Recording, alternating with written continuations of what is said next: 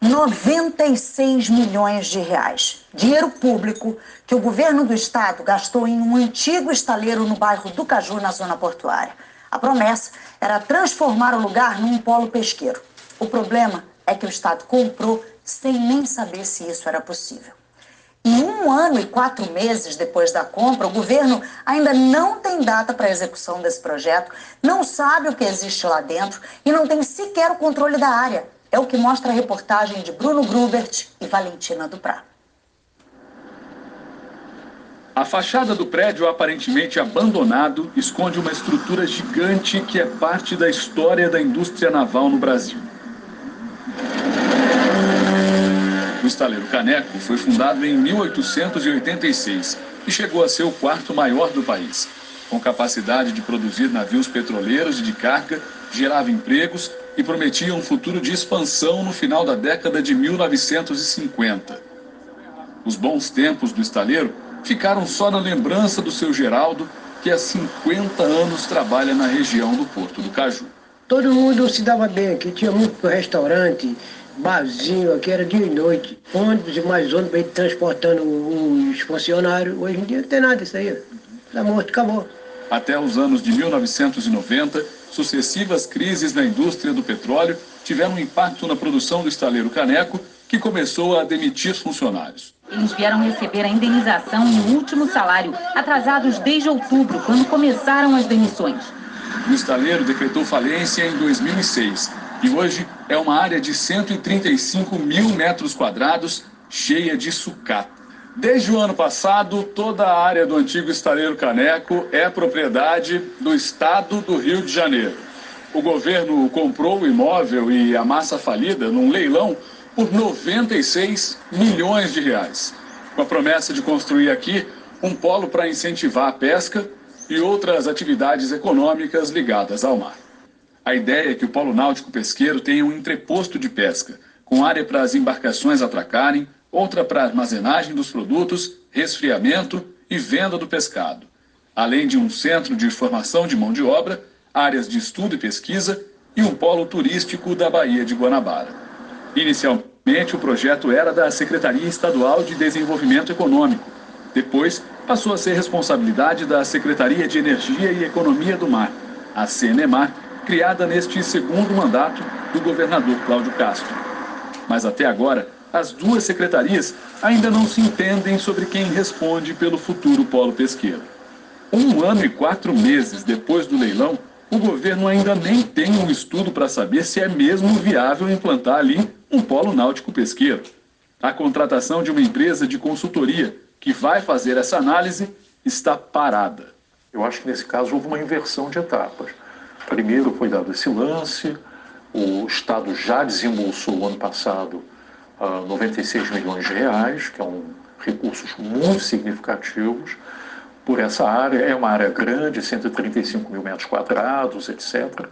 Mas a rigor não se sabe se esse projeto ele é viável ou não. Não deveria dar um lance sem primeiro testar a viabilidade do projeto, tentar entender melhor se existe um passivo ambiental. Possivelmente deve haver um passivo ambiental. Segunda questão é um pouco de quem é que consegue executar um projeto dessa complexidade.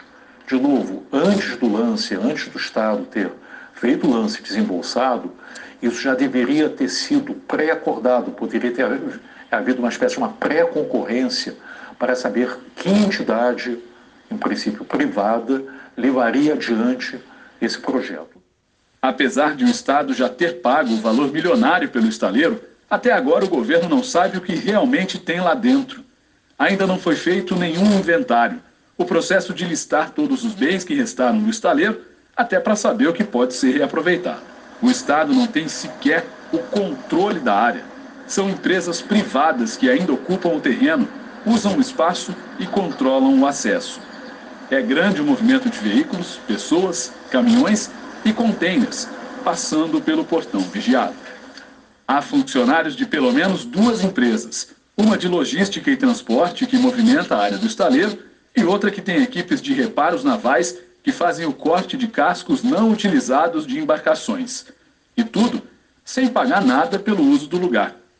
No dia 30 de maio, depois de uma vistoria de técnicos da Secretaria de Economia do Mar, o subsecretário Felipe Peixoto pediu que o Estado contratasse uma empresa de vigilância armada para tomar conta do estaleiro, agora patrimônio público. Mas ainda não há vigilância do Estado nem policiamento na área. Assim, o que é uma promessa de investimento com custo milionário pode se tornar prejuízo para os cofres públicos do Estado. Quando você vai fazer a execução, a execução não sai com tempo, é muito mais cara, demora muito mais e acaba destruindo os chamados retornos. Né? Nesse caso, nós nem sabemos, porque na verdade os estudos nem existem ainda. Né? O governo do estado informou que só constatou que havia empresas trabalhando na área do antigo estaleiro em maio desse ano e que vai solicitar à Procuradoria-Geral do Estado a reintegração de posse. Além disso, o governo abriu um processo para contratar serviços de segurança. O Estado disse que o projeto para a construção do polo pesqueiro e a contratação da consultoria estão em andamento. O governador Cláudio Castro tem até sexta-feira para sancionar o projeto de lei que acaba com o Super RJ.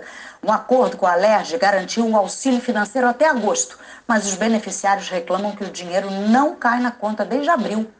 São dois meses de atraso no pagamento do programa social.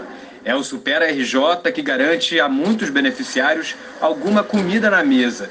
No fim do mês passado, a Assembleia Legislativa aprovou um projeto de lei para acabar com o programa previsto para terminar em dezembro e prorrogou o benefício por 60 dias, ou seja, julho e agosto.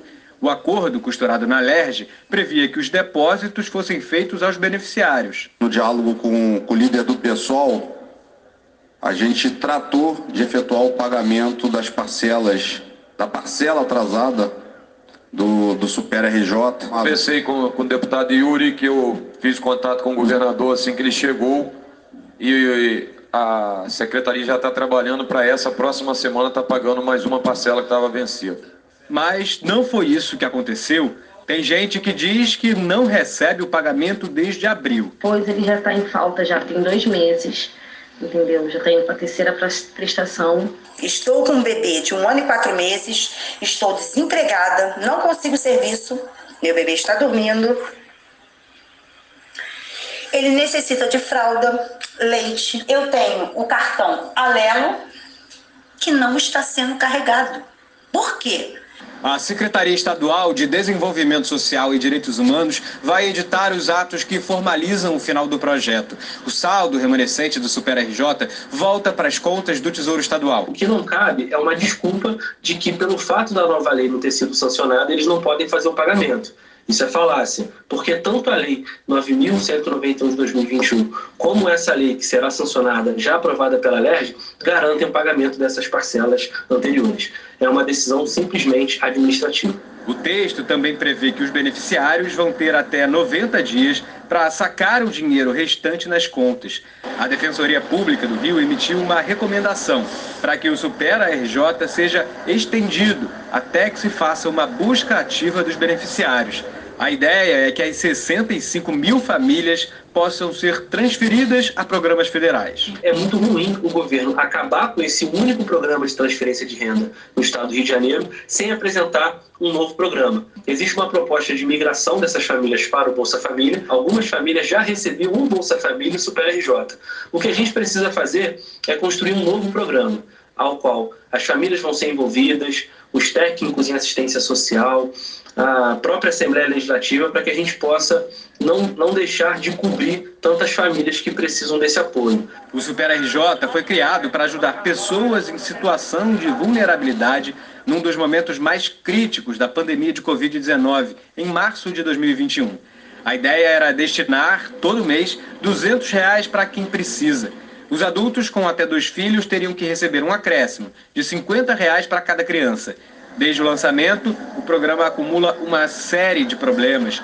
Foram muitas queixas de atrasos no recebimento do cartão e também dos pagamentos. Uma auditoria do Tribunal de Contas do Estado apontou que houve depósitos para servidores públicos, presidiários e pessoas mortas. O TCE concluiu ainda que o dono de um avião recebeu o benefício. Só a gente sabe a falta que está fazendo para gente esse benefício, porque está faltando alimento na minha casa para meus filhos, entendeu? Eu estou desempregada, então o governo não está sabendo lidar com isso, com o povo que está precisando desse benefício. A Secretaria Estadual de Desenvolvimento Social e Direitos Humanos disse que a folha de pagamento de maio está em processamento e que os beneficiários vão receber nos próximos dias. Informou também que depois do fim do Super RJ, a secretaria vai continuar atendendo a população com programas como o Restaurante do Povo, Café do Trabalhador, Aluguel Social, entre outros.